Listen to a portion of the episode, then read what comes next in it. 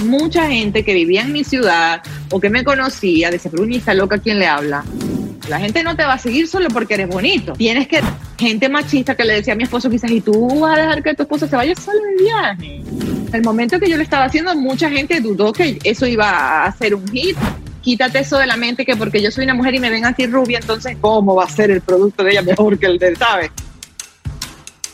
Antes de empezar, quiero recordarte que si quieres aprender, si quieres mantenerte actualizado, si quieres llevar tus proyectos y tus negocios al siguiente nivel e incluso si estás considerando un cambio de profesión, no sé, te gusta el marketing y te dedicas a otra cosa, bueno, Platzi es la opción para ti.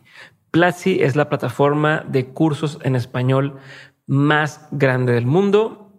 Todo el tiempo la están actualizando, todo el tiempo está la comunidad activa y entrando a platzi.com diagonal de mentes, a la hora de hacerte miembro de Platzi vas a tener un mes adicional gratis a esta comunidad. Así que te recomiendo mucho que le eches un ojo, platzi.com diagonal de mentes, si quieres seguir aprendiendo, si quieres seguir desarrollándote y si quieres seguir creciendo. Son más de 600 cursos los que tienen hoy en español para ti, además de los que se están agregando cada mes. Siempre están actualizados, siempre están con lo más nuevo. Quieres un curso de TikTok, ya lo tienen. Quieres un curso de Instagram, ya lo tienes. Quieres un curso de ventas en Facebook, ya está. Quieres programar, ya existe. Quieres un tema de emprendimiento, ya existe. Así que no puedo dejar de recomendártelo. Checa platzi.com diagonal de mentes y dime a qué curso te metiste.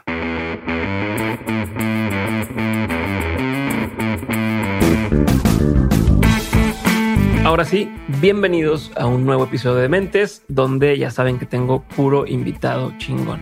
El día de hoy me acompaña una chica, una persona que tenía mucho tiempo queriendo tener en el programa, que ya muchos de ustedes me han estado pidiendo y algunos que se enteraron que la íbamos a tener no me han dejado de preguntar por el programa.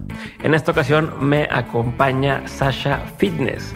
Sasha no requiere más presentación, si no saben quién es, por favor, chequen la descripción de este episodio o entren a dementes.mx y busquen las notas del episodio porque ahí vamos a tener toda la semblanza de ella, más aparte todos sus productos, todo lo que ha hecho, algunas referencias adicionales, los enlaces a sus libros, etcétera. Pero, pues como ya saben, es escritora, es empresaria, es The Original Gangster, es la mera mera del fitness online en español y yo diría que muchos idiomas. Así que Aquí les dejo este episodio que grabé y que me encantó haber grabado con Sasha Fitness, donde nos enfocamos mucho en el tema de negocios. Así que espero que lo disfruten y si saben que alguien le puede disfrutar también, por favor, compártanselo y no dejen de seguirnos aquí en Spotify.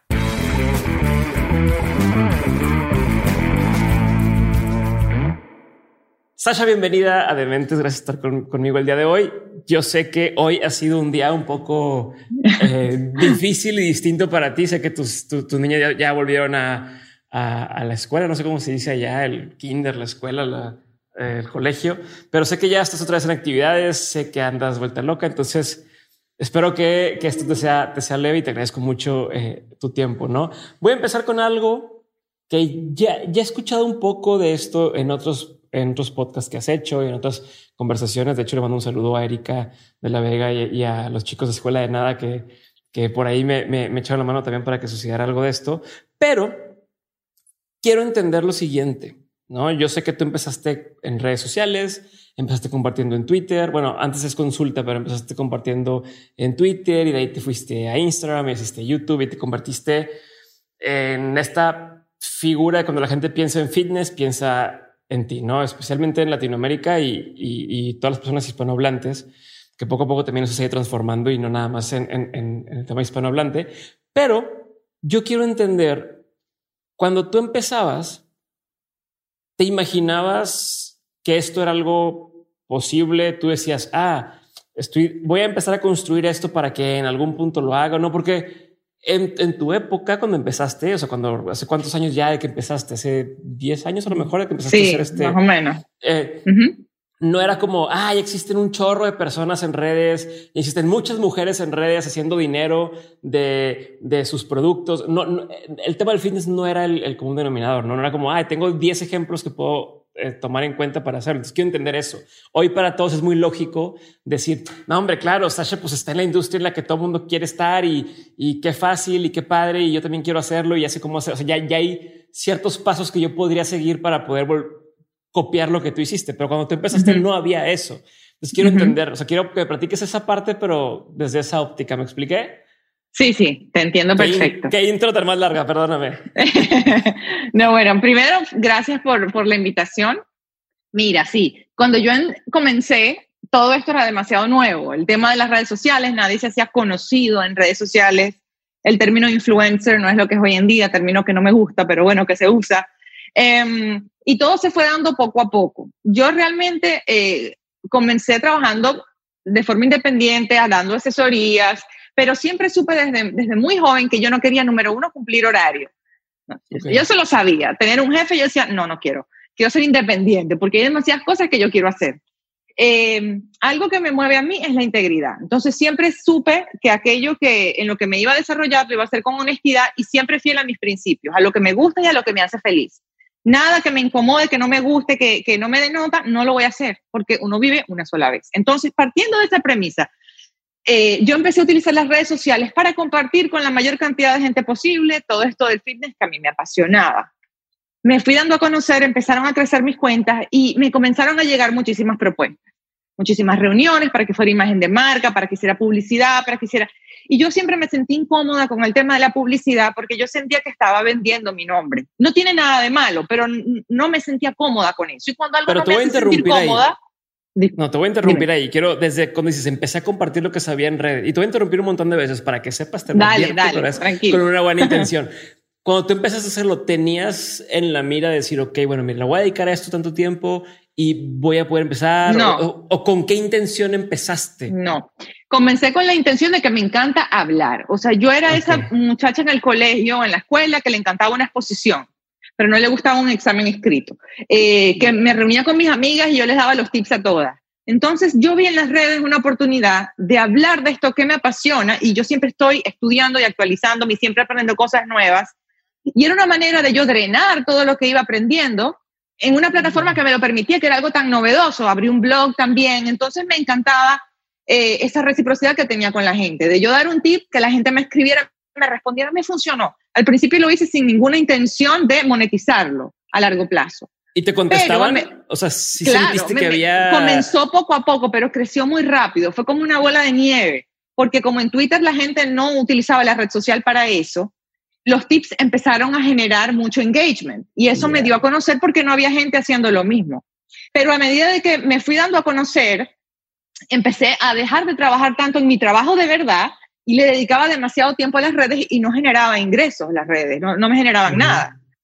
Empiezan todas estas propuestas, todas estas reuniones y nada me terminaba de convencer. Número uno, porque era algo ajeno a mí, a lo que yo le tenía que poner mi nombre y mi credibilidad y yo tenía cero control sobre el producto. Eso me generaba angustia y nunca estaban a mi estándar. Yo soy súper exigente. Entonces, siempre había una cosa que no me convencía. Eh, luego viene mi, mi, mi, alianza con Planeta y es cuando saco mi libro, el de las recetas de Sasha Fitness. Y eso fue un antes y un después porque yo pude ver de forma tangible mm, eh, la respuesta que yo tenía de la gente. Eh, rompió récord de venta en Venezuela, fue el primer libro, si no me equivoco, hecho en Venezuela que otras editoriales Planeta como Colombia, México, Sudamérica piden y se hace y se imprime en esos países en esas editoriales. Entonces, allí es cuando yo dije, no, ya va un momentico, aquí hay algo. Y es cuando mi esposo y yo nos aliamos. Eh, no, te, voy a dejar que te vayas tan rápido en la historia. Quiero, quiero que. ¿Cuándo fue cuando, o sea, ¿Cuánto tiempo pasó de que se acercó contigo Planeta y te dijo, oye, me interesa que hagamos un libro o que hagas tu libro para, para, para publicarlo, de que empezaste tú a, a, publicar contenido en línea? Mira, yo comencé en Twitter de una manera muy informal, como en el 2011 más o menos, 2010, 2011. Empieza a crecer como en el 2012, que es cuando yo comienzo a documentar mi recuperación del embarazo de abril de mi primera hija. En el 2013 ya yo publico el libro, como en octubre por allí.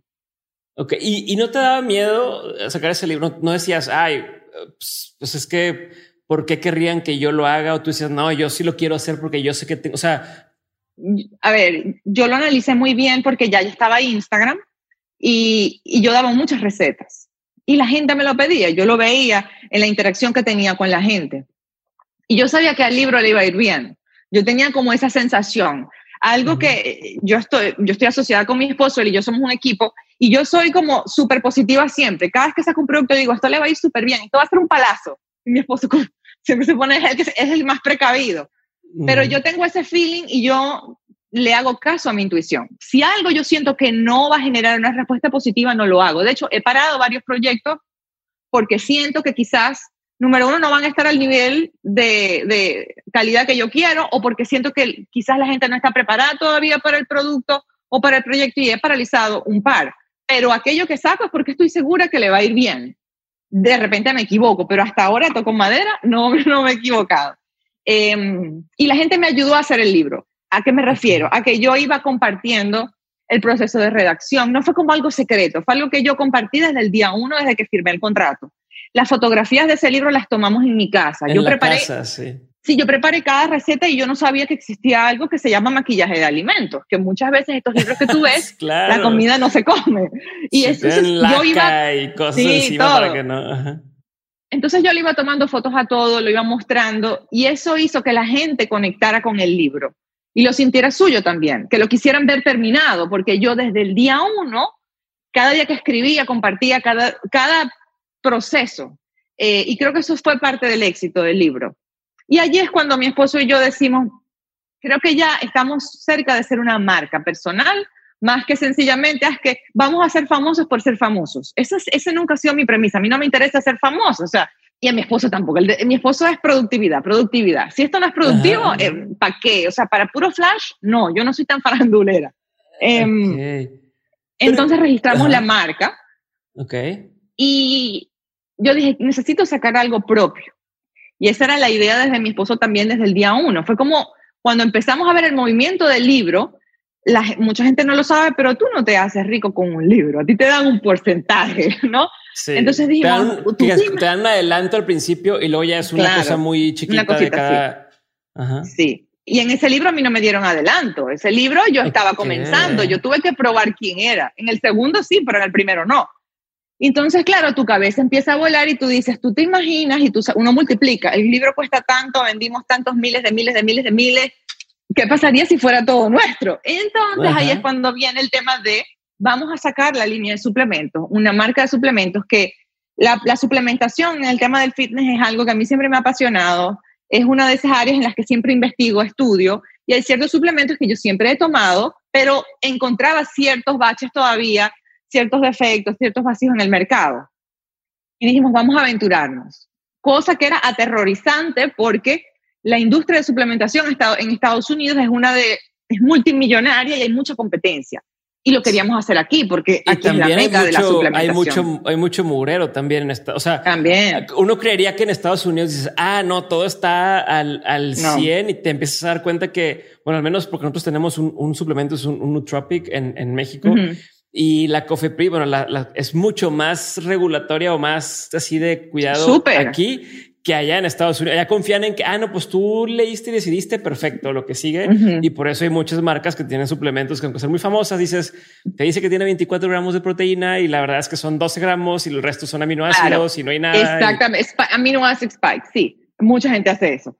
Pero ¿qué pasa? Cuando la persona que está sacando el producto es una persona que sabe y que conoce, no es lo mismo que una persona que tiene idea de negocio saque una línea de suplementos a una persona como yo, que soy una geek del fitness y de la nutrición y la suplementación y me sé el porqué de todo y lo que no se lo investigo, saque un producto. Entonces, mi esposo sabía eso. Y, y la gente cree en mí. ¿Por qué? Porque no vendo mi nombre, porque solo abro la boca cuando lo que vaya a decir realmente sea efectivo, eficiente y real. Eh, y eso lo aplico a la hora de desarrollar un producto. Pero fue un proceso de poco a poco, porque bueno, fueron viajes a Estados Unidos, reuniones con distintos laboratorios, luego equiparnos con, con un team de marketing que nos ayudaba con el tema del diseño de las etiquetas, el back and forth, hacer las etiquetas es una de las partes como más largas. O sea, tú Eh, seguías, tú seguías en Venezuela cuando empezaste Sí, a mover esto en Estados Unidos. Claro, mira, no- cuando o sea, ya la marca estaba lista. o sea, yo me mudo para acá en- cuando... Sí. Perdón que es que todavía no, no, es que a lo que ves, que- o sea, es que qué difícil. O sea, no solamente yo, yo pensaba que lo habías abierto ya estando en Estados Unidos y dije, bueno, No. de entrada qué difícil competir en un mercado donde hay tanta gente, donde tantas marcas pues no son, si se puede decir como como éticas y entonces por eso pueden competir a lo mejor por precio o por cosa, donde además no conoces, no conoces a los proveedores, no conoces a tal, eh, no conoces a lo mejor los reglamentos y demás. Entonces dije, qué, qué difícil hacerlo estando ahí como no, pero tú me estás diciendo que todavía aparte ni siquiera estabas ahí, lo estabas haciendo desde Venezuela. Desde Venezuela, con la situación de Venezuela, como está, y en aquel momento ya estaba súper grave muchos viajes para Estados Unidos, viajes de un mes, viajes de varias semanas. Nuestro equipo de diseño, de marketing, de atención al cliente, en su mayoría es de Venezuela y sigue en Venezuela. Nosotros tenemos, parte de nuestro equipo está en Venezuela y tenemos reuniones digitales y todo lo hacemos de esa manera, otra parte del equipo está acá. Entonces, bueno, toda la parte de imagen la hacíamos desde Venezuela y toda la parte del desarrollo y producción eh, se hace acá. Ya cuando el producto estaba casi listo, fue que nos vinimos a Estados Unidos y teníamos la noción que nos íbamos a quedar nada más seis meses. Decíamos, bueno, no, nos quedamos seis meses, una vez que todo sale, pues entonces viajamos una vez al mes a Estados Unidos, todo lo hacemos a través de teléfono. Número uno, que es mentira, tú no puedes mantener una empresa eh, en crecimiento desde otro lado. Nos, nos quedamos a vivir acá ya definitivo por el tema de la empresa y tema país también, que iba de, deterioro. Y luego el crecimiento de la empresa, si bien sabíamos que nos iba a ir bien, sorpresivamente fue mejor de lo que esperábamos. Entonces, fue un crecimiento muy rápido en donde tuvimos que expandirnos, tuvimos que, eh, o sea, no, no parábamos, entonces era imposible. Y bueno, ya tenemos cuatro años de haber salido al mercado y gracias a Dios nos ha ido súper bien. Hasta el momento no hemos necesitado ni siquiera invertir en publicidad, como que bueno, vamos a invertir en publicidad, cero, no, no hemos hecho alianzas eh, con, no le he tenido que pagar a nadie para que promocione el producto, no he tenido que invertir en páginas para promociones. En algún momento quizás lo haremos, pero por ahora no lo hemos necesitado. O sea, no es de que estés peleada con hacer eso, es no, no, no, ha habido necesidad y no había, no ha habido necesidad, no había necesidad, pero, pero nunca descartamos la posibilidad de hacer estrategias de marketing, sobre todo con Google, con páginas así que te ayudan también. Pero bueno, sí, nos ha ido muy bien, pero creo que el éxito, la, la clave del éxito ha sido creer en lo que estamos haciendo, desarrollar un producto de calidad y la constancia. Pero, pero si tú me hubieses dicho hace 10 años, mira, que vas a estar haciendo esto, no, no, eh, quizás no me lo hubiese creído. Yo sobre la marcha voy inventando. A ver, pero me voy a ir por partes, Sashi, te voy a, voy a desmenuzar. Quiero hablar mucho del tema de negocio, pero antes de entrar a eso, quiero regresarme un poquito y, y, ir descubriendo contigo, a ver, ¿en qué punto? O sea, entiendo que cuando fue el, el, el libro, para ti fue un parteaguas y dijiste, ok, ya vi, fui a la presentación del libro, vi gente en el centro comercial y dije, ¿cómo? O sea, no, que dices, ¿cómo esa gente está ahí por ti? Te diste cuenta, hiciste físico, hiciste tangible la, la audiencia que tenías, ¿no? Eh, pero de ahí a decir, va, me va a ir muy bien con una marca de suplementos, pues es un, es otro brinco muy, muy grande, ¿no? ¿En qué momento empezaste a entender y empezaste a darte cuenta de, ah, pues también puedo hacer esto y también se va a mover? Porque como bien dicen, no trabajabas con otras marcas, no era como, como dijeras, ah, bueno, ya hice promoción a X marca de suplemento y le fue muy bien, entonces mejor ahora sí lo hago con la mía. O sea, mm. ¿cómo te fuiste dando cuenta del poder que existía o de lo que podía hacer o, fue una apuesta nada más?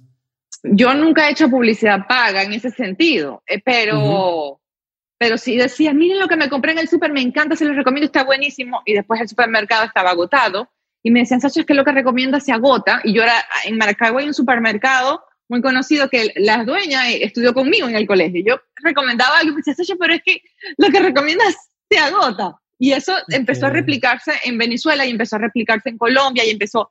Entonces tú lo empiezas a palpar. Em, pasaba con los libros, pasaba con las conferencias. Eh, cuando cuando yo decidimos hacer el tema de la suplementación, apliqué la misma fórmula que apliqué con el primer libro. Voy a compartirlo con la gente. Los borradores de las etiquetas, las visitas al laboratorio, las muestras de sabor, las muestras de productos, todo de cierta manera, si bien no revelaba todo, porque uno se tiene que cuidar también del plagio, em, yo iba compartiendo el proceso, no era un secreto que yo iba a sacar una línea de suplementos. Entonces, cuando sale la línea de suplementos, por supuesto la gente ya lo esperaba. Eso es como cuando alguien va a lanzar una película, empiezan a mostrarte los trailers desde hace mucho tiempo antes para que tú tengas esa, esa emoción y lo, y lo quieras adquirir o ver o comprar.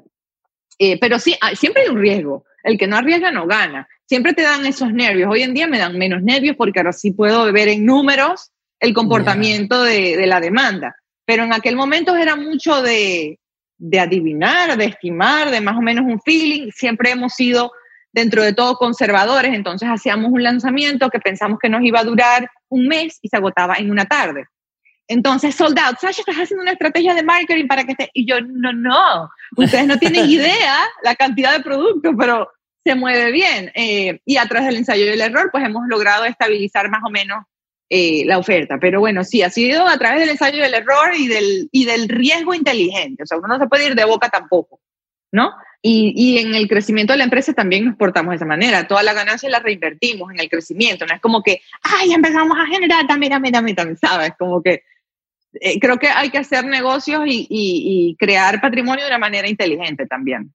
No, y se me hace lo que ves, se me hace la forma más inteligente de lo que estás haciendo tú y que es algo que te recomienda todo el mundo. No te dicen, oye, pues si vas a empezar a crear esta plataforma o esta marca o demás, eh, es mejor vender tus tus productos que, que, que venderlos de alguien más, pero cuesta o sea, es, es, mucho tiempo lo que a veces toma en lograr hacer eso y es mucho, pues, entre sacrificio y la gente se va por el dinero rápido y el dinero fácil. Eso es lo que te iba a decir. ¿Tú qué pensabas en ese? Porque seguro te dijeron un montón de veces, oye, pero estás loca, Sasha, no te cuesta nada. Dile que sí y anuncia su producto en, en tu Todavía me lo dicen, todavía. ¿Y qué? Mira, yo...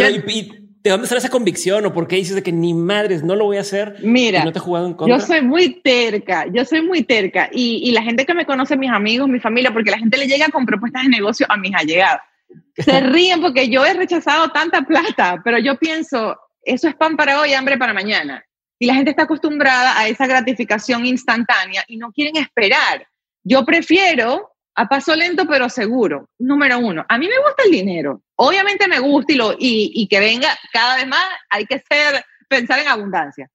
Pero no es lo que a mí me mueve, no es lo que a mí me mueve. Yo siempre, a ver, mi familia es una, está clase media alta, cuando yo era chiquita, les fue yendo bien poco a poco, trabajando, pero nunca he sido de esas personas creciendo con demasiado dinero, nada que ver, normal. Y siempre fui feliz. Entonces yo siempre he partido desde que uno tiene que hacer su colchón y no cometer riesgos innecesarios. Si me va mejor, fenomenal. Pero si no me va mejor, igual soy feliz. O sea, yo no he tenido esa mentalidad de que voy a ser feliz cuando tenga más plata, voy a ser feliz cuando tenga más. Y creo que cuando piensas de esa manera te relajas, como que esa, esa, esa, mm, como esa sensación de que se me está yendo la vida y, tengo que hacer más y más y más y el que está, el que está al lado le está yendo mejor que a mí. Mira, yo no miro el que está haciendo el de al lado. Yo soy como un caballo de carrera que me pone las cosas aquí para yo ir para adelante y no miro para los lados.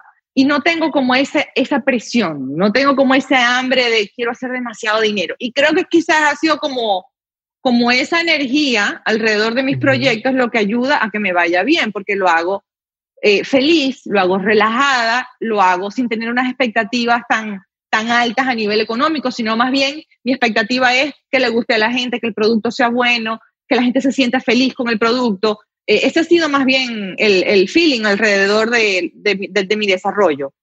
Pero y creo que, que eso me ayuda. Porque dices que no te mueve el dinero, porque es lo que sí te, qué es lo que te, qué es lo que hace. La satisfacción, digas, la satisfacción.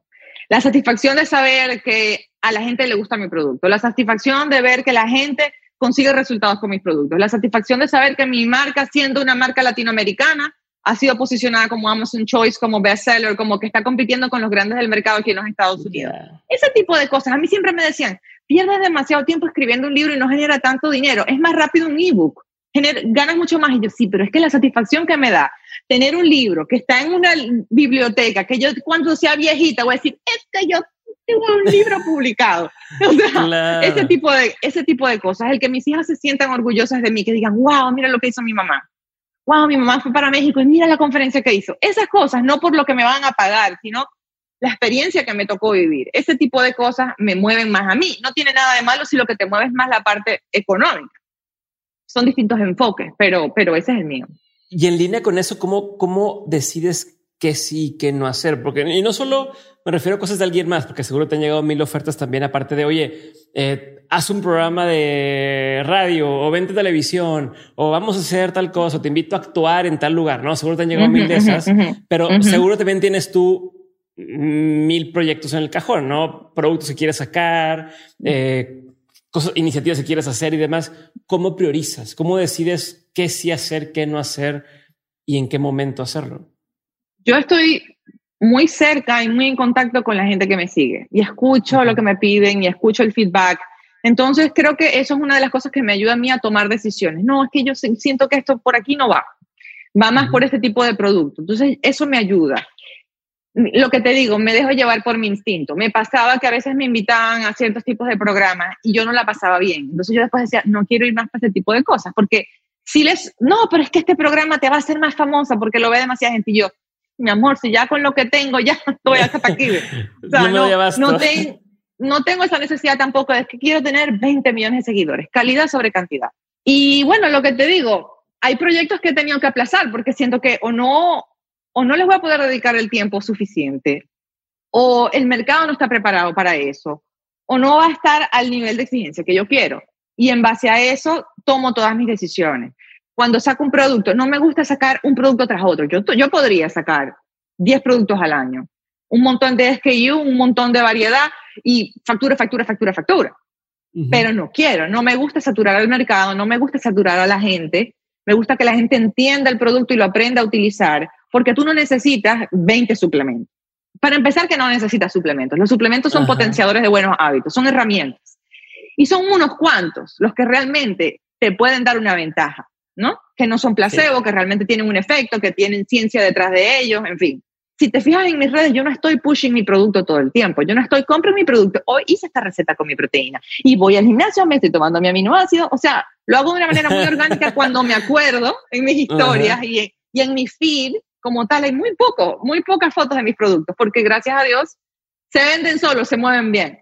Y siempre me pongo en el lado del consumidor esa sensibilidad la he tenido siempre, pero creo que después de que tuve mis hijas, se me agudizó muchísimo más, porque aunque yo soy jovencita, tengo 35 años, yo siento que la gente que me sigue, yo siempre digo, son una comunidad de sobrinos, o sea, yo me siento muy maternal.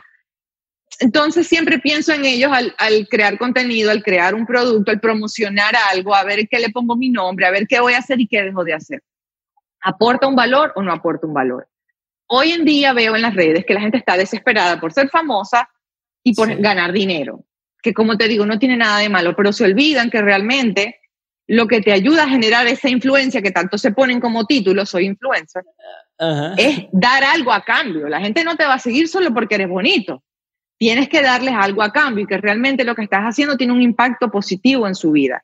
Y enfocarse en generar eso, en generar un impacto positivo en, dar y a medida que tú des, entonces, bueno, recibes. Entonces, en lugar de enfocarse en construir una base, porque yo pasé años eh, generando contenido antes de empezar a generar dinero, desde el día uno ya quieren como que todo, rápido, para allá.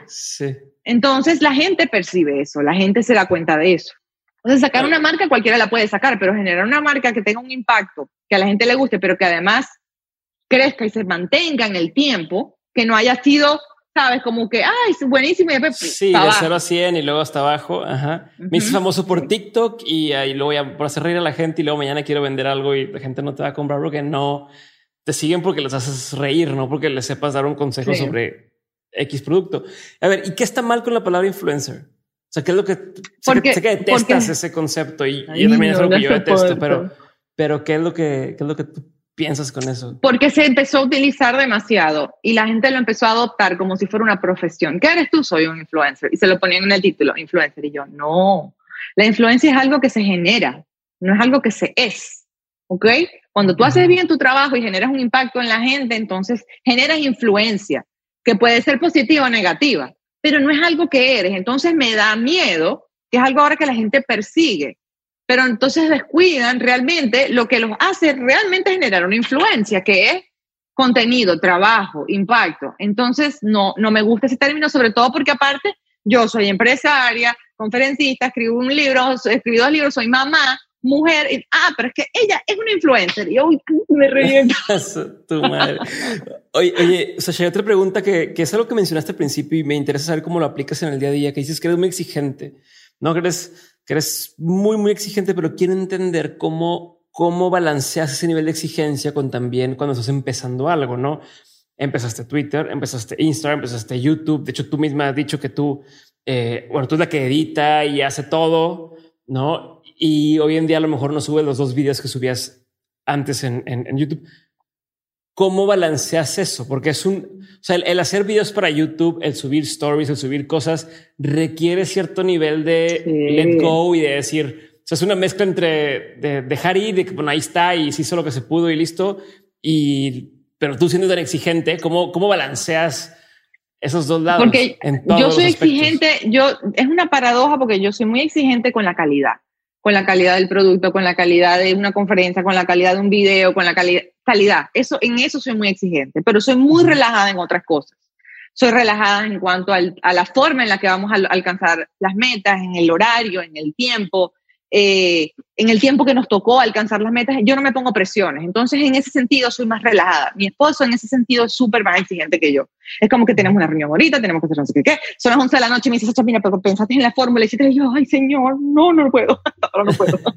Entonces, por eso hacemos un gran equipo. Pero, mira, a mí me ha tocado muchas veces hacer un trabajo interno, sobre todo con el tema del contenido, porque cuando comencé, claro, yo no tenía una empresa y yo generaba cuatro publicaciones diarias en Instagram, 30 tweets, hacía videos dos veces a la semana, porque estaba enfocada exclusivamente en eso. Hoy en día tengo una empresa eh, que soy, o sea, estoy ahí con mi esposo en la cabeza, él y yo igual, tengo dos hijas ahora, no solamente una, vivo en Estados Unidos, no en Venezuela, que el que vive acá sabe que no es lo mismo, porque aquí el tiempo te rinde menos, todo queda más lejos, no tienes la misma ayuda, ni la familia. Entonces, claro, tengo las mismas 24 horas, entonces hago lo que puedo, mantengo el contacto con la gente en las historias, entonces ahora no son cuatro publicaciones diarias, sino a la semana, y trato de subir fuera de pandemia, porque la pandemia me sacudió todo, subía un video a la semana, tres videos al mes. Pero luego de repente como que encuentro un hueco y empiezo con la intensidad y luego me relajo, pero siempre estoy activa con la gente a través de Twitter, a través de las historias, como para que sientan que siempre estoy ahí, que no fue que, ah, bueno, entonces ya hizo la empresa y ya se olvidó, chao. No, sino que uno va evolucionando y, las exigencias y las responsabilidades también incrementan. Entonces uno tiene que ir manejando esa ola. No siempre lo hago bien. Es ensayo y error.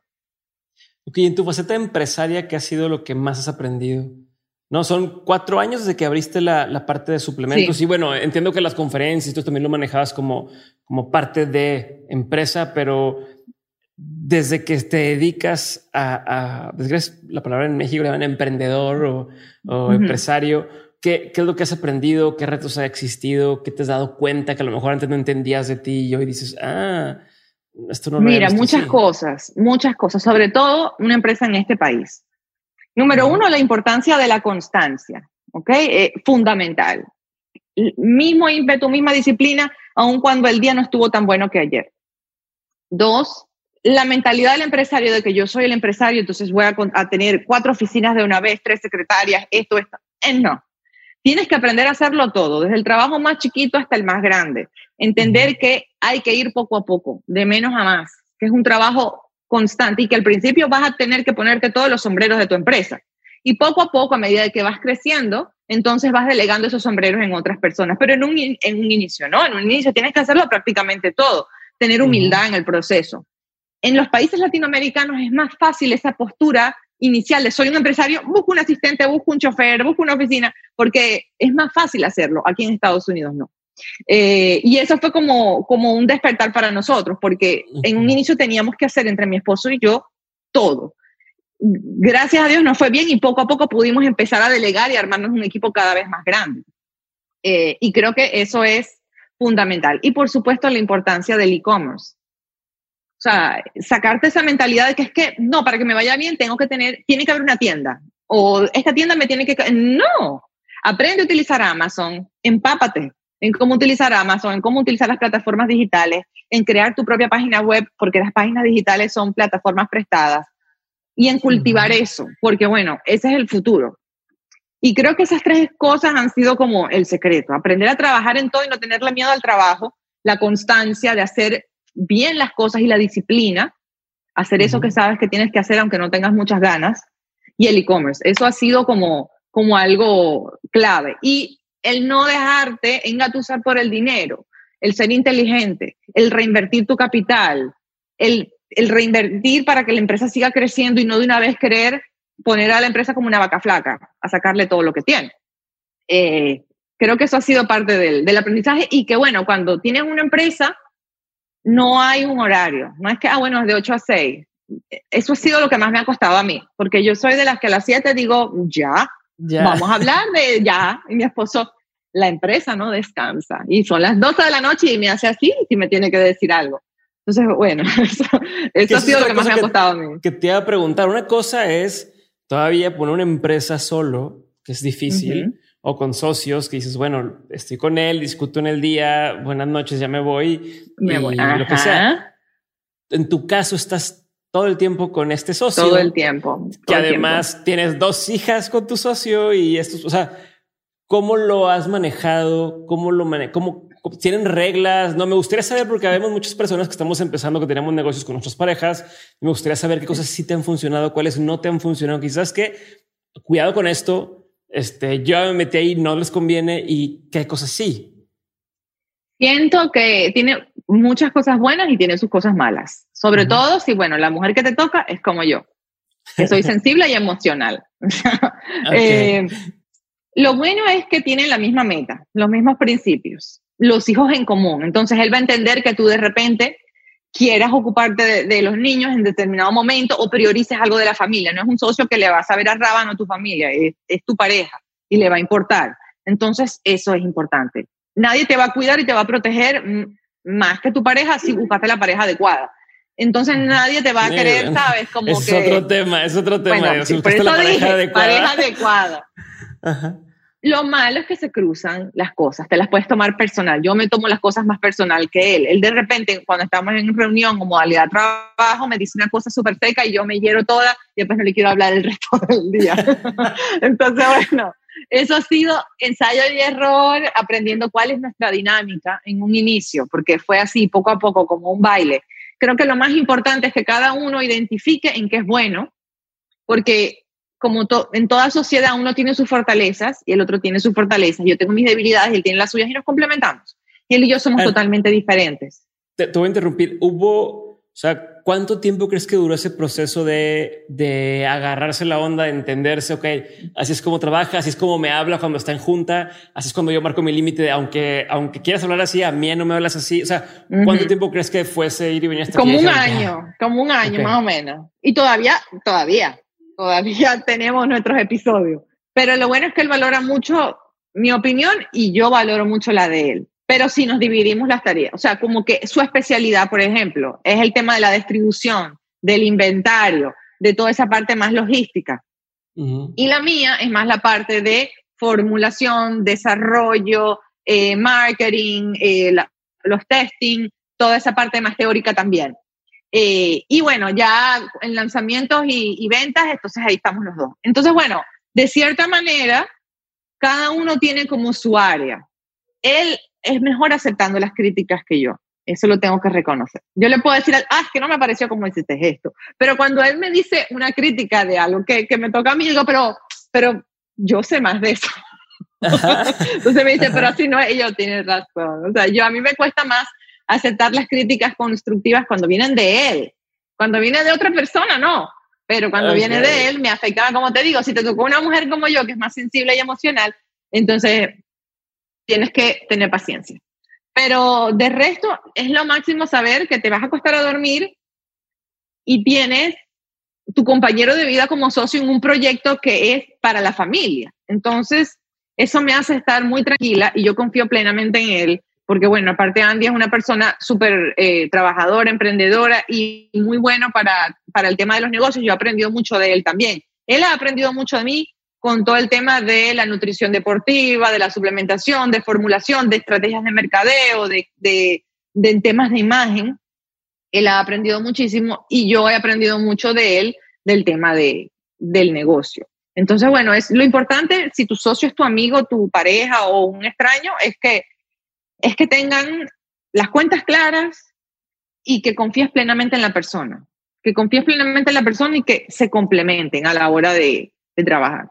A ver, ¿y cómo le hacen cuando no están de acuerdo en algo? O sea, ¿cuál es el proceso de decir, a ver, yo pienso, tú piensas Discusión, discusión. Muchas veces se soluciona rápido, a veces no.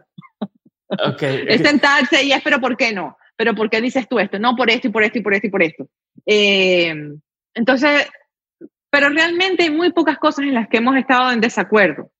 A veces es en cantidad de lotes que vamos a sacar o cuál producto va a salir primero o qué color nos gusta más para la etiqueta, que realmente no, no, no trasciende mucho más. Eh, a veces yo tomo decisiones que las tomo ya y muchas decisiones a veces él las toma sin consultarme porque yo confío en el criterio que él va a tener a la hora de manejar cierta situación. Eh, con el tema, por ejemplo, de la distribución, allí a veces hay, hay discusiones por un tema de que no me gustó cómo se manejó esto o aquello, pero gracias a Dios, todos los distribuidores que tenemos los amamos. O sea, por los momentos no hemos tenido, pero... Y, a ver, ¿y cómo le haces una pregunta? ¿Cómo le haces cuando te sientas en la mesa de negociación con otros clientes? O sea, con, con a lo mejor con cadenas que van a mover tu, tu producto y más, están sentados los dos. ¿Te pasa que lo voltean a ver a él? Ya es este tema del machismo de, de voltean con él a, a, preguntar cosas y no tanto contigo o, o no. Si, si sabes a qué me refiero, sí. te ha pasado porque yo lo he visto incluso y, y, y, no sé, veces que incluso cuando me iba a casar con mi esposa, nos íbamos a casar, íbamos a, a la junta de los del banquete, lo que sea, y me hablaban a mí como si, ah, no, pues es que tú eres el hombre y tú dices, cabrón, como, ¿qué está pasando, no? ¿Cómo, Pero cómo, sabes que a mí no me pasa tanto eso, porque yo tengo la, el, la característica de que mi trabajo está allí para que la gente lo vea. Entonces, muchas veces el que se va a sentar conmigo ya me ha escuchado hablar o ya ha visto un video sobre mí. Entonces, algo que, que, que, yo he tratado siempre es no quedarme en, ah, que sí, sabes, en la imagen, sino en hablar y hablar con ciencia, con criterio, con, ¿sabes? Y eso se riega, la gente lo nota. No he tenido, el, el, el, machismo no me ha llegado por ese lado, sino más bien por el tema del consumidor. Me ha costado mucho que la gente entienda que mi producto es para hombres y mujeres. Yeah. Eh, más, más viene por allí, porque el 80% de la gente que me sigue son mujeres. Gracias a Dios las mujeres son las que tienen la decisión de compra muchas veces y las marcas uh -huh. normalmente apuntan al mercado femenino, es por eso, porque el hombre no es el que sale y compra. La mujer normalmente es la que compra y normalmente cuando apuntas al mercado femenino te va súper bien, pero yo apunto a los dos, y, pero me siguen comprando más las mujeres. Y, en, y que el hombre haga ese clic de que Sasha Fitness produce productos hasta mejores que los de los que tú conoces cuando vas para GNC, quítate eso Ajá. de la mente que porque yo soy una mujer y me ven así rubia, entonces, ¿cómo va a ser el producto de ella mejor que el de, ¿sabes? Entonces, como que cambiarles esa, esa mentalidad, aunque cada vez hay hombres que, que lo han entendido, sí los hay, pero no son la mayoría. Por allí es donde me viene a mí el machismo. Y yo soy una mujer que no es, mmm, ¿cómo lo digo? No soy una mujer pasiva. Si yo estoy Ajá. en una reunión y siento que me están subestimando, yo hablo. No se los digo, pero de cierta manera eh, hago, tengo muy buen sentido del humor, soy sarcástica, entonces una reunión conmigo no es una reunión súper seria, entonces empiezo a hablar, empiezo a dar mi opinión, siempre meto mi toque allí de humor y es de una vez desarma a la gente y te empiezan a escuchar. Entonces no voy con esta mentalidad de, hm, o sea, me van, ¿sabe? No, yo les doy, la, le doy la vuelta a la situación. ¿Qué tanto en tus decisiones entra el tema de la intuición y qué tanto es algo analítico? Hablando de negocios. Porque ya dijiste hace rato el tema de la intuición, ¿no? Y que uh -huh. me decía mi intuición, mi intuición. ¿En el día a día es práctico? O sea, ¿te sí, sirve, también. lo haces? Lo, o sea, el, yo tengo mucha intuición, pero también analizo cada situación. Porque, como te digo, yo solo me aventuro en algo que estoy casi que segura de que me va a ir bien, porque analicé todo, tanto la parte intuitiva mía, pero también lo que veo en el mercado, los números, todo. Escucho a mi esposo lo que él me está diciendo también. Yo, por ejemplo, he estado por, estoy trabajando en una aplicación desde hace cinco años, una app, con un equipo maravilloso aquí en Estados Unidos.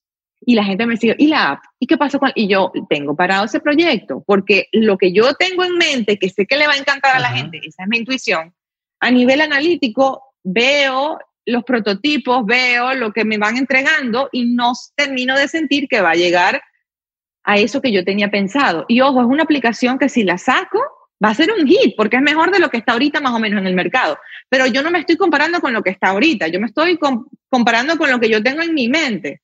Entonces, como a mí lo que no me, a mí no me mueve ganar algo extra, sino que realmente sea una cosa que, que sea buena y que deje algo positivo y que yo me sienta satisfecha, si no me da ese feeling, no lo hago. Y ya, lo analicé y es algo que tengo reuniones y reuniones y me reúno con la gente de Apple y me reúno con la gente de Google y me vuelvo a reunir y vuelvo a ver el proyecto. Y mi esposo, ay, Sasha, pero yo todavía, porque él confía mucho en mí. Cuando yo le digo, porque él lo ve, es bonita, es eficiente, está hecha con el mejor equipo. Y él dice, pero yo, que manejo toda la parte teórica, digo, no, todavía no. Y si no la saco, no la saco. Y si la saco más adelante, la saco más adelante. Eh, entonces creo que cada decisión hay que tomarla vista desde esa manera, no solo pensando en tu beneficio económico, sino también en tu legado y en el consumidor, que al final de cuentas es el que te mantiene eh, en, el, en el lugar. En el momento en el que tú empiezas a bajar la calidad por generar más, en ese momento te dejan de apoyar, porque así como te ponen aquí, te bajan. Entonces, eso es algo que siempre tienes que tenerlo en cuenta.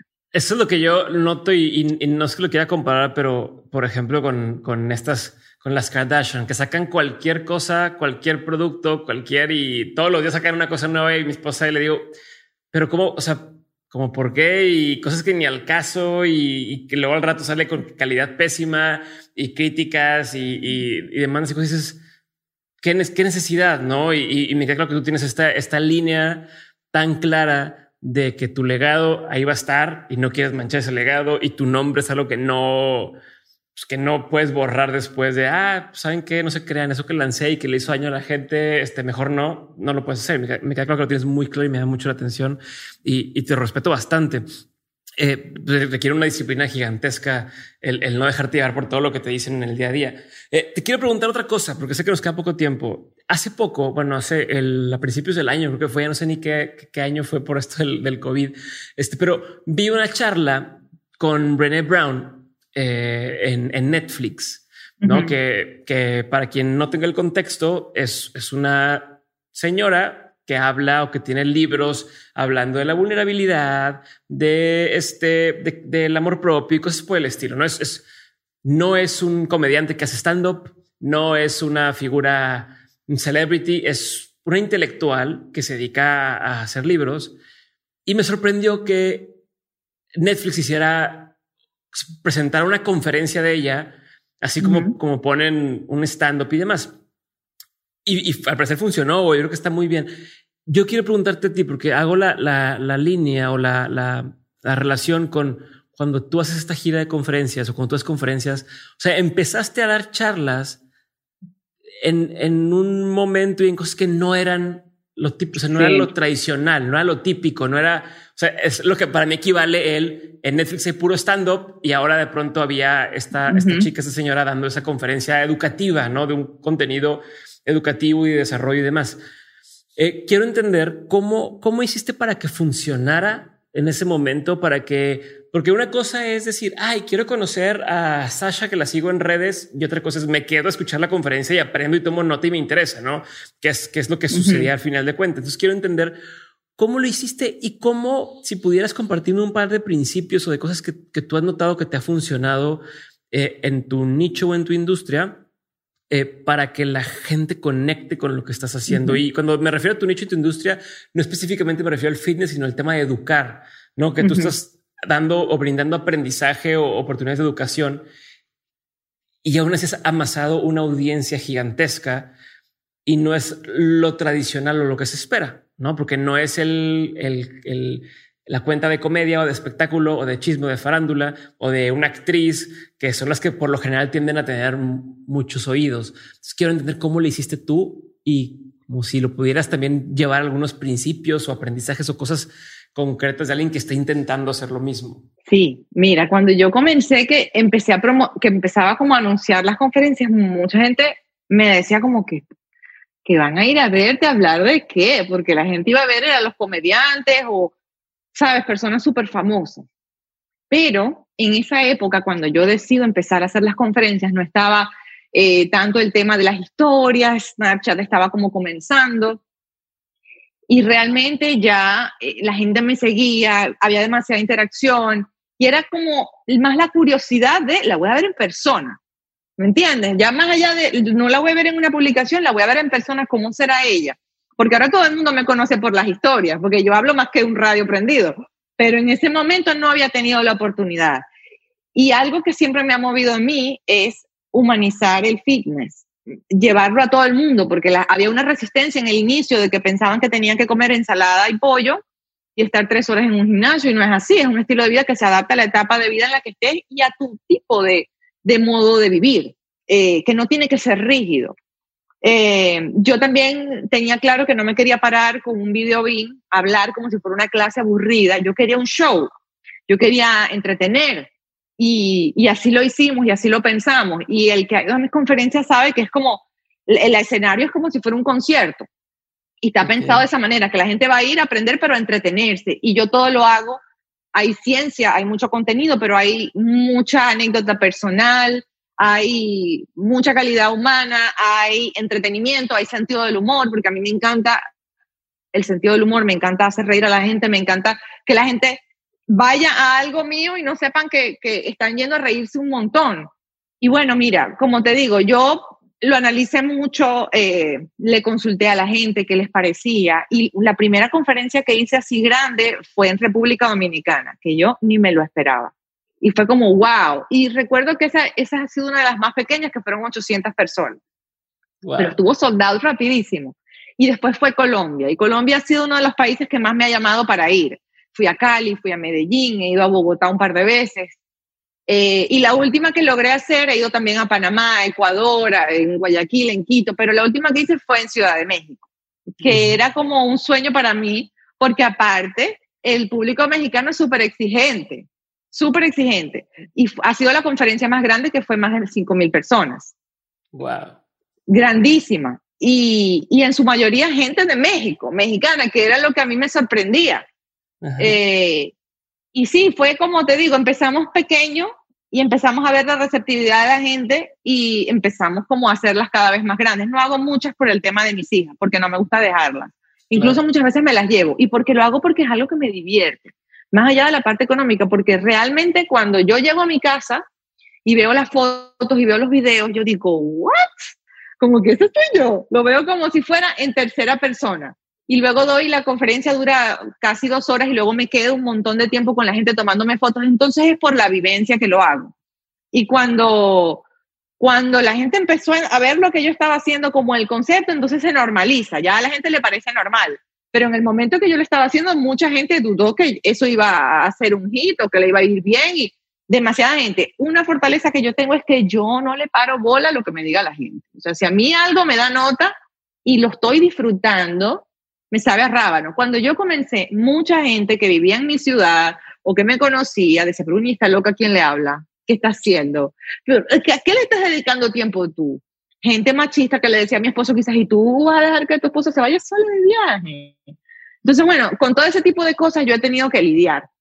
Eh, y cuando me Sí, pero quiero regresar a lo de la, o sea, cómo o qué han notado que funcionó, por qué funcionó Ok, ahí las conferencias, por qué funcionó eh, lo que haces en redes, por qué funcionó, o sea, por qué siendo entre comillas un contenido que no es mainstream, no? Y digo entre comillas, este, ¿cuál, cuál crees que fue la clave o qué ha sido la clave para que, pum, tenga el éxito que mm. tiene? Mira, la gente estaba acostumbrada a escuchar sobre fitness y sobre nutrición de una revista como Women's Health y de tu entrenador, no de una mamá que parece tu amiga, que sabes que habla como hablo yo, que humanizar el contenido creo que ha sido algo primordial, conectar con la gente desde el lado humano, no que me vienen como una máquina de generar contenido, porque para eso está Wikipedia y las páginas en Internet. Yo quería ser y convertirme en esa amiga que te ayuda, que te da el tip, que te da la información, el que no me dé miedo mostrarme imperfecta, a mí no me interesa aparentar, me pueden ver así ahorita súper arreglada, pero me ven como una loca recién despertada llevando a mis hijas al colegio, no me importa que vean mi casa desordenada, no me importa decir un par de groserías y que me vean escuchar y que me, que, me escuchen hablar como una persona normal, no así súper posada todo el tiempo, que en mis embarazos muestro mi cuerpo en ese momento como está, no nada más cuando está súper bien, sino también cuando, cuando no está tan bien. Y creo que eso, ser auténtica, y que la gente sabe que yo hablo desde el corazón porque realmente a mí me mueve a ayudar. Los testimonios de la gente, los abrazos de la gente, todas esas cosas que aunque suenen cursi, realmente son lo que a mí me motivan a continuar en esto, porque tampoco es fácil estar todo el tiempo expuesto ahí en el ojo público, tienen todas, tienen sus cosas malas también. Em, Pero siento que la clave ha sido eso, humanizar, humanizar el contenido que estás dando, recordar que te está escuchando alguien igual que tú. Eh, recordar siempre que muchas veces lo que tú vas a decir puede ser sacado de contexto, que tienes que contextualizar la información y generar información con empatía. La empatía es clave en absolutamente todo, ponerte en los zapatos del otro, escuchar a la gente, no tener miedo a recapacitar y a decir, me equivoqué. O las cosas cambiaron, ya las cosas no son así. A mí me toca todo el tiempo, porque si yo estoy dando contenido de fitness desde hace 10 años, lo que se decía hace 10 años no es lo mismo que se dice hoy. Entonces tienes que tener humildad para decir, ¿sabes qué? Eso que dije en ese artículo ya hoy no está tan vigente, porque ahora dicen esto. Entonces creo que hay que tener también humildad eh, y la autenticidad. La gente puede ver a través de lo fake y la gente está cansada de las poses, la gente está cansada de la gente perfecta. No hay nada más fastidioso que una persona perfecta.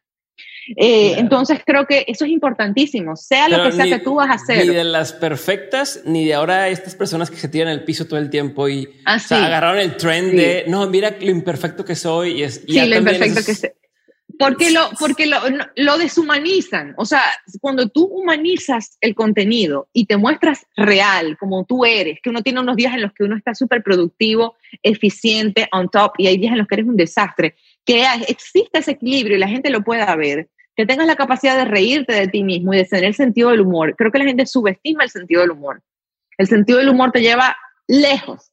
O sea, una situación de tensión la puedes derrumbar con sentido del humor. Cuando te metes en problemas que las redes se te ponen agitadas, el sentido del humor, el reírte de ti mismo es lo que te puede ayudar. Eh, y eso, el ser auténtico. Y si tú auténticamente eres una persona extremadamente positiva, pues bien, yo no. Yo tengo mis días súper positivos y días en los que estoy súper negativa, y también lo digo. Eh, y la gente me siente como una amiga. A mí cuando la gente me ve, no me, no me saludan, ¿sabes? Con, con elegancia. A mí está y me abrazan y salen corriendo. Porque es como si me conocieran de toda la vida. Y eso es lo que me gusta. Sí, que sigues siendo la persona que eres en todos lados no el personaje y luego se ve a la vida real, luego el personaje y eso a la gente supongo que le gusta bastante. Sasha, quiero hacerte una pregunta más y luego ir a un par de preguntas concretas antes de cerrar. Yo sé que andamos eh, no, no, tiempo, pero ahí te va. Primera pregunta, una pregunta que tengo, me da mucha curiosidad, sincera es, ¿qué crees tú que hay de, no tiene nada que ver con lo que estamos hablando ahorita. Voy a cambiar por completo de tema, pero okay, okay. He, he notado eh, entre más me dedico a esto que hago y, más conozco gente, más me doy cuenta que los venezolanos están comiendo el mundo. No, en el, buen, sentido de con el talento, eh, pareciera que Venezuela está exportando una cantidad de talento impresionante y eh, conozco diseñadores gráficos chingoncísimos, eh, atletas, comediantes, empresarios. o sea, de, pronto empiezas a ver en todo lado y dices, ah, wow, ¿quién hizo eso? Ah, un venezolano. ¿Quién hizo eso otro? Un venezolano. ¿Quién es?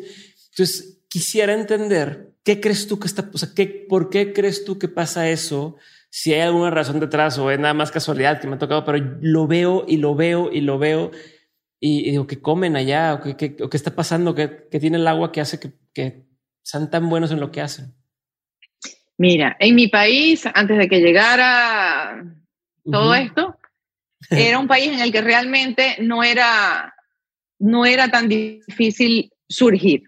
Eh, en mi país hay muchísimo talento, muchísimo talento. Eh, siento que lamentablemente por la situación que está viviendo mi país, todos esos grandes talentos han tenido que salir. Y lo que dices es totalmente cierto. Eh, mira, yo estoy aquí en Estados Unidos y lo primero que hice fue buscar todos los doctores venezolanos, porque los doctores venezolanos son maravillosos y la manera en la que te atienden es maravillosa. el venezolano es muy cálido, el venezolano es muy amable, y talentosísimo. Y, y lo que pasa también es que como el país está terrible, todos han tenido que salir corriendo, hemos tenido que salir corriendo. En, en, en México hay gente talentosísima, en, en, todos los países hay gente talentosísima, pero se quedan en su país porque todavía no han sentido esa necesidad de salir corriendo. Eh, entonces ahora, claro, llegamos a todos estos países y empiezan a notarlo. Eh, mira, Pero aparte a lo que voy es que no es, no es como, ah, bueno, soy uno más, son el mejor o son de los más buenos en lo que están Porque el venezolano necesita, yo sé que el venezolano que se va siente que necesita demostrar que él está aportando un valor a ese país al que llegó y necesita que lo valoren. Y no, ay, pobrecito el venezolano. Uno está con eso, ay, qué pobrecito, no ningún pobrecito. Yo tengo todas las herramientas para crecer. Y, siento que, que, a través de nuestro trabajo tratamos de decirle a los demás, miren lo que está pasando en nuestro país con esta gente que nos ha obligado a ir. Y ahora estamos en esta situación. Y ahí, aquí en Estados Unidos, es mucho más difícil cuando, se, cuando uno se viene para acá. Yo tuve mucha suerte, pero hay gente que viene con de, abogado y tiene que hacer Uber, que no tiene nada de malo, pero es un poquito más cuesta arriba en este país, que tienen una oportunidad. Eh, en países latinoamericanos todavía hay más facilidad. Hablo también desde, desde la ignorancia porque no me ha tocado emigrar a, un país latinoamericano, pero es más o menos lo que observo. Pero sí siento que es nuestra manera de decir, mira lo que hizo esta gente, ahora estoy acá, pero yo no vine a pedir limosna, mira lo que yo puedo aportar y creo que, que, me encanta que lo digas y que lo reconozcas porque muchas veces nos hablan de nosotros es por las malas noticias, ¿sabes? Por, porque, Pero nosotros somos más que nuestros problemas, el venezolano es más que sus problemas. Y yo sé que llegará el momento en el que muchos de esos venezolanos van a regresar o vamos a regresar, yo no sé, pero ojalá que sí, a construir el nuevo país, porque creo que, que ya pues, que el karma tiene que existir, que, que esa gente se tiene que ir ya. Perfecto. Sasha, voy a hacerte unas preguntas que le hago a todos los invitados. La pregunta es concreta, la respuesta no tiene que serlo tanto. Respondes y avanzo a la siguiente. Uy, tú sabes que a mí me, lo que, tú no sabes lo que me cuesta a mí ser concreta. no, pero yo, pero yo sé que tienes clase de natación ahorita, con, tu hija tiene clase de natación, entonces no, no, no nos queda de otra. ¿Sale? Ok. Ahí va. Pregunta número uno. ¿Cuál ha sido uno de los peores consejos que te han dado? que las redes sociales van a morir, que me dedique a la televisión. Todavía recuerdo quién me lo dijo. ¿Cuál ha sido uno de los mejores consejos que te han dado? Mi papá, cuando, cuando le dije que me quería dedicar a esto, me dijo, si te gusta, hazlo. Eso ha sido como que en lo que se resume mi vida. Si me gusta, lo hago. Ok. ¿Cuál ha sido un consejo que tú dabas antes y que a lo mejor hoy dices, ya no es tan buen consejo o ya no lo daría? que tú creías que era buen consejo en ese entonces? Que a juro tienes que comer seis veces al día, cada tres o cuatro horas, porque eso te va a ayudar con tu metabolismo. Falso. Tú puedes comer tres, puedes comer dos, puedes comer cinco, las veces que tú quieras comer, no tiene un impacto importante sobre tu metabolismo, es solamente genera un efecto térmico, pero el impacto es mínimo al final del día, calories in, calories out, o sea, balance energético. Perfecto. ¿Puedes decir algo de tu nuevo producto o no? Sí, voy a sacar un producto, todavía no quiero decir el nombre, no sé si ya va a estar a la venta, pero ayuda con todo el tema de la salud adrenal, de, con el cortisol, ayuda a bajarlo. Eh, está compuesto por componentes naturales, tiene adaptógenos, ayuda muchísimo con la calidad del sueño, con el sueño profundo, pero no tiene, no te va a hacer dormir, te va a hacer que cuando te quedes dormido ese sueño sea reparador, ayuda a la regeneración luego de un entrenamiento importante, con el tema del... Es fabuloso, pero bueno, ya luego te diré, les enviaré para que lo prueben. Buenísimo. Siguiente pregunta. ¿Qué opinión tienes que poca gente comparte contigo? No, no me gusta Game of Thrones. ok, ok, se vale, se vale. ¿Qué es algo que la gente no sabe de ti y que si supiera le sorprendería? Es que yo lo he dicho todo. Mm, déjame ver. Bueno, tu audiencia seguramente no conoce muchas cosas sobre mí, bueno, mira, desde chiquita yo tenía mi mente empresaria, porque me acuerdo que vivía en un edificio y yo, mi abuela me hizo un préstamo. Entonces empecé, eh, con ella me enseñó a coser y empecé a vender forros de lentes de tela. Y yo iba piso por piso, así chiquitita, toda cute, vendiendo bolsitas para los lentes. Los vendí todos, entonces le pagué a mi abuela, compraba más tela. Y así empecé. Y así hice mi primera platica. Y luego empecé a vender favores, porque yo era como que tenía muchos tíos y cada vez que iba para casa de mis tíos y mis abuelos me pedían millones de favores hasta que dije voy a montar una tienda de favores. Cada favor un fuerte, me acuerdo que costaba. Y la gente va y va me compraba sabores. Y después empecé a vender gelatinas en el frente de mi casa. Entonces, bueno, el tema de empresaria lo he tenido desde siempre. Ok, eso me gusta, me gusta. ¿Qué libro, película, documental, pieza de arte, lo que sea, marcó una antes y después en tu vida? O sea, que hayas dicho, vi esto o leí este, este libro y me cambió la forma de pensar por completo o, fue un abrir de ojos que no tenía. Bueno, no, no sé si me ha pasado eso, sí, eh, me ha pasado con cosas poco a poco, pero algo reciente fue cuando leí este libro de Five Love Languages, no sé si lo has leído. Sí, sí, sí. Los cinco lenguajes. hizo clic en mí de una manera, porque eso lo puedes aplicar hasta con tus hijos. O sea, que a veces uno siente que no te están dando lo que tú necesitas, pero sí te están dando amor de otra manera y que cada uno tiene una manera de percibir el amor distinta. Y normalmente damos el amor en la manera que nos gustaría recibirlo y no, no puede ser así. Tienes que aprender a leer el lenguaje de tu pareja para tú dárselo en su lenguaje y en el tuyo. Entonces, ese libro, si tienes pareja, por favor, cómprenselo, léanlo varias veces porque fabuloso. 100%. A mí de ese libro, que, lo que algo que, me, que yo no había terminado de entender de ese libro, y luego me lo explicó, no sé si fue Le Llamas o alguien así, que, que lo primero con lo que te quedas en ese libro, cuando lo ves desde el lado del ego, es, ah, no, es que yo interpreto el amor de esta forma, entonces, no sé, yo necesito que sean afectivos conmigo, entonces quiero que mi pareja sea afectiva conmigo, ¿no? Es como el de, ah, aprendete cuál es mi lenguaje para que me puedas hacer. Cuando me cayó el 20 de que, a ver, no, la idea es que tú entiendas la otra persona cómo, cómo tiene de para entender que le estás dando cariño y entonces preocuparte o intentar darle amor de la forma en que esa persona lo recibe o lo entiende o lo ve. Exacto. fue donde es un pequeño cambiecito que dice, ah, tan sencillo era nada más darle la vuelta a eso y hacerlo. Entonces, sí, me, me, me, hizo verlo así. Este, que creo que no, no, no había entendido por, por estar tan centrado en mí a lo mejor. este, para quien va empezando hoy a hacer, a recorrer el camino que tú ya recorriste, ¿cuál sería algún, algún consejo o algún tip de, sabes qué? Eso es lo que más me funciona a mí. Encontrar eso que te encanta, aunque los demás no lo entiendan, porque va a haber gente que no lo va a entender porque no está en tu mismo camino. Encontrar eso que te encanta y buscar qué te diferencia del resto. Porque todo está inventado ya. Solo tienes que ver la manera innovadora de darle la vuelta y ser diferente en eso que te encanta. Y luego aplicar el tema de la constancia y la disciplina. Pero si tú encontraste eso que a ti te hace feliz, persíguelo, porque la vida es una, es a lo que siempre voy y es lo que siempre me recuerdo. ¿Por qué hago lo que hago? Porque la vida es una. Yo no sé si luego me muero y reencarno y puedo volver a vivir, pero no me voy a acordar de esta vida, entonces de nada me sirve. Yo necesito sacarle provecho a mi vida haciendo lo que quiero hacer y aquello que me hace feliz, porque si tú te haces exitoso a nivel económico haciendo algo que no disfrutas o en donde comprometiste tu ética, en donde no sientes que eres tú, a la larga eso te pasa factura mental y la salud mental es importantísimo, físico, porque entonces uno comienza a somatizar. Entonces, ¿para qué? Hay que vivir la vida a plenitud haciendo algo que disfrutes y dándole tu toque personal. Sasha, última pregunta.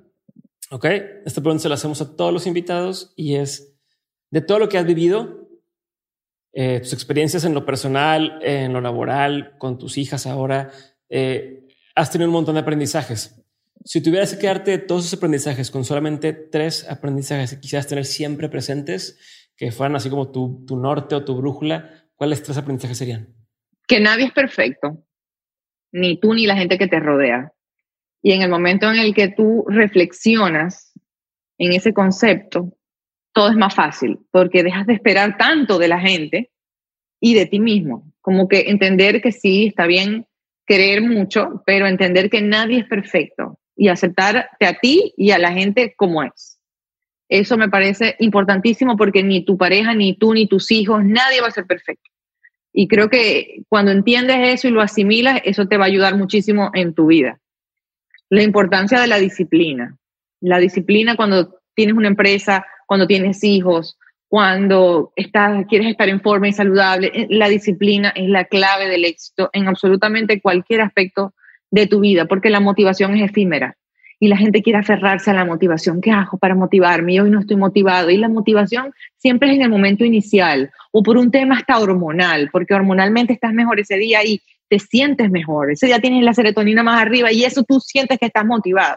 Y es un tema químico también tuyo. Entonces, apoyarte allí nada más te va a garantizar el fracaso, porque entonces cuando se te vaya la motivación, ¿qué vas a hacer? La disciplina es importantísimo. Y recordar la mortalidad, que nos vamos a morir todos vamos para allá. A mí no me gusta pensar en eso y yo digo que yo me voy a morir de 110 años, pero cada vez que recuerdo que este día y este minuto no lo voy a recuperar, entonces si en este momento estoy perdiendo tiempo preocupándome, triste o estoy en una situación que no me gusta, digo, de para allá va. Porque yo sé que a veces hay momentos en los que la tristeza no supera y no hay nada que hacer, o que alguien está realmente deprimido y ahí tiene que buscar ayuda. Pero si estamos, por ejemplo, perdiendo tiempo preocupándonos por algo, La vida se te puede ir en cualquier momento, me ocupo y ya. Entonces, recordar eso te ayuda también a vivir con más intensidad, a sacarle provecho al día, a tratar de ser esa mejor versión de ti, si es posible. Creo que esas son las, las tres grandes cosas.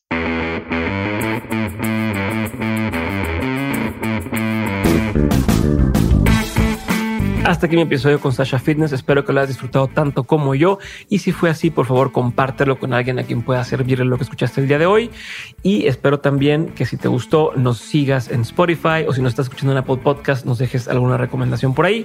Todo esto es muy bienvenido, es muy agradecido y nos sirve para seguir creciendo y para saber si estamos en el camino correcto o debemos hacer alguna diferencia. Así que hasta aquí este episodio. Te mando un abrazo y recuerda que a partir de ahora tenemos dos episodios de Dementes a la semana y los episodios de On School que antes teníamos los jueves vas a poder encontrarlos solamente en YouTube. Así que te espero en YouTube para cualquiera de los episodios que quieras ver de nosotros. Y si no, aquí estamos en Spotify. Nos vemos la siguiente semana. Bye.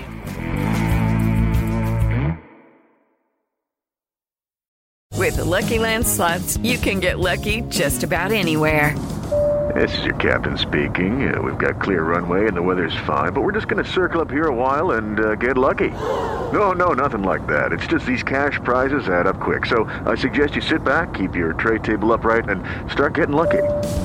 Play for free at LuckyLandSlots.com. Are you feeling lucky? No purchase necessary. Void where prohibited by law. 18 plus terms and conditions apply. See website for details.